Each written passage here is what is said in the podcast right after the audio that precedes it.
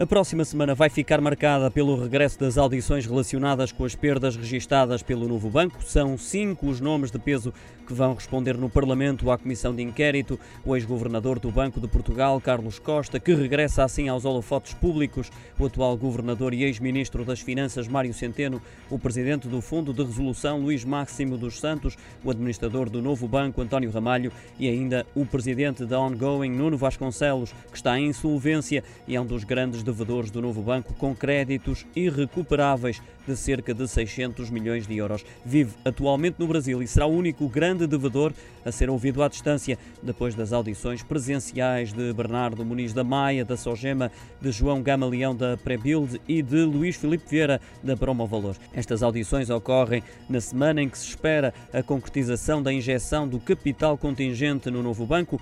O Fundo de Resolução deverá injetar 430 milhões de euros euros, descontando o valor da divergência de 166 milhões e os bónus diferidos aprovados. A conclusão destas audições da Comissão Parlamentar de Inquérito estão previstas para junho.